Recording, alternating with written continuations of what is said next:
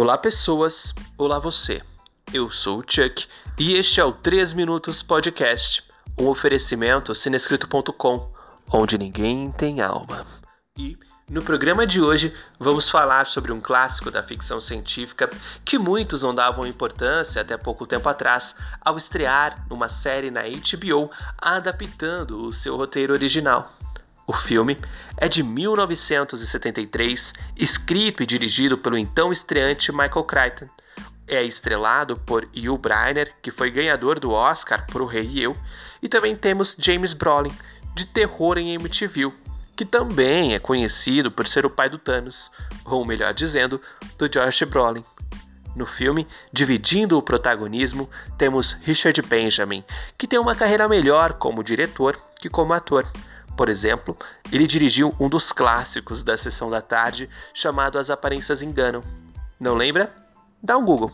Então, sem mais delongas, vamos lá para o próximo bloco falar sobre Westworld, pois eu só acredito no que pode ser dito em 3 minutos.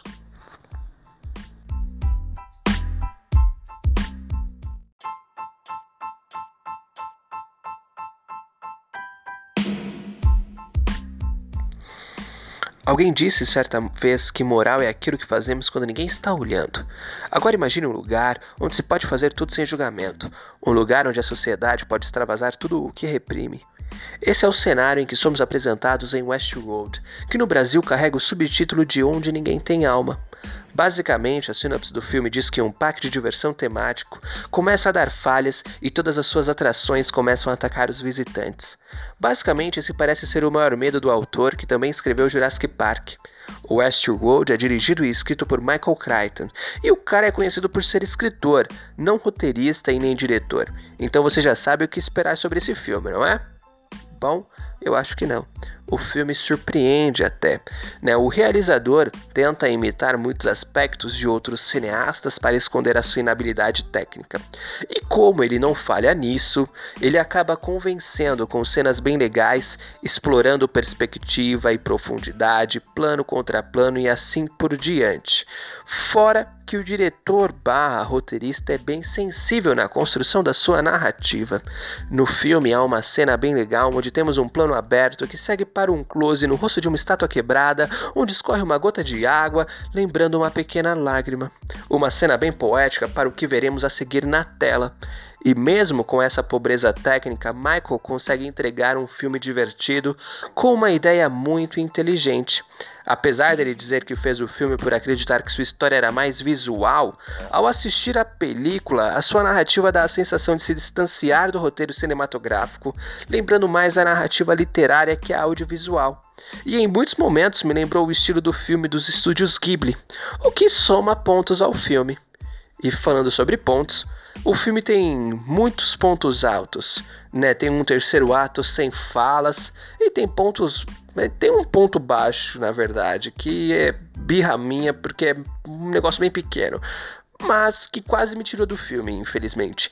Né? O fato é que gradativamente os robôs vão perdendo o controle e atacando os humanos. Isso é, todos os robôs, sejam humanoides ou animais. Isso é, exceto pelos cavalos. Enquanto as cobras, os pistoleiros e afins matam todo mundo naquela porra, os cavalos ficam de boa esperando para serem montados, o que é uma merda. Mas enfim, apesar né, de tudo, apesar de datado, o filme nos apresenta o sexo, a violência e o que de pior podemos fazer, e apresenta sem piedade.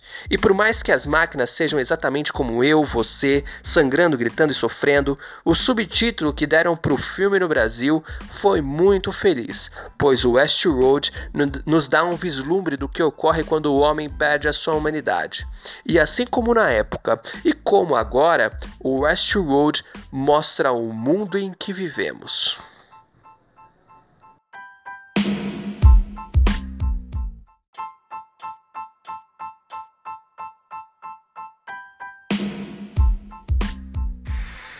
Bom, isso é tudo, pessoal.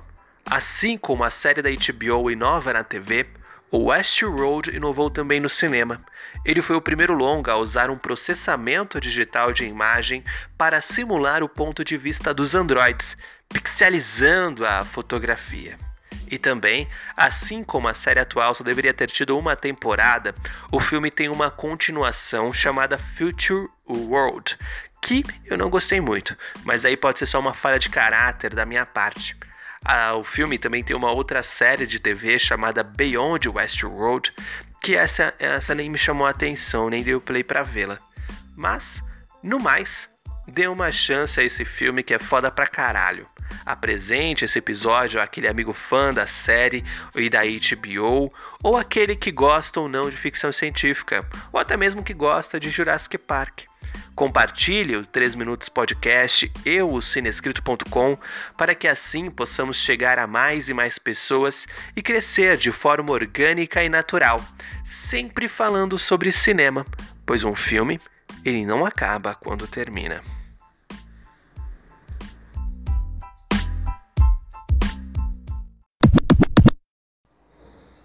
Não, mano, mas eu tenho uma certeza na vida é que eu nunca vou pra Disney. Primeiro que eu não, não tenho grana pra essa porra. E, e, segundo, mano, eu tenho certeza que aquelas pessoas fantasiadas de Mickey, de Pluto, estão esperando o momento certo para esfaquear alguém, mano. Por isso que eu falo, velho, se for pra Disney, vai amado, mano. Que o bagulho lá é perigoso, tá ligado?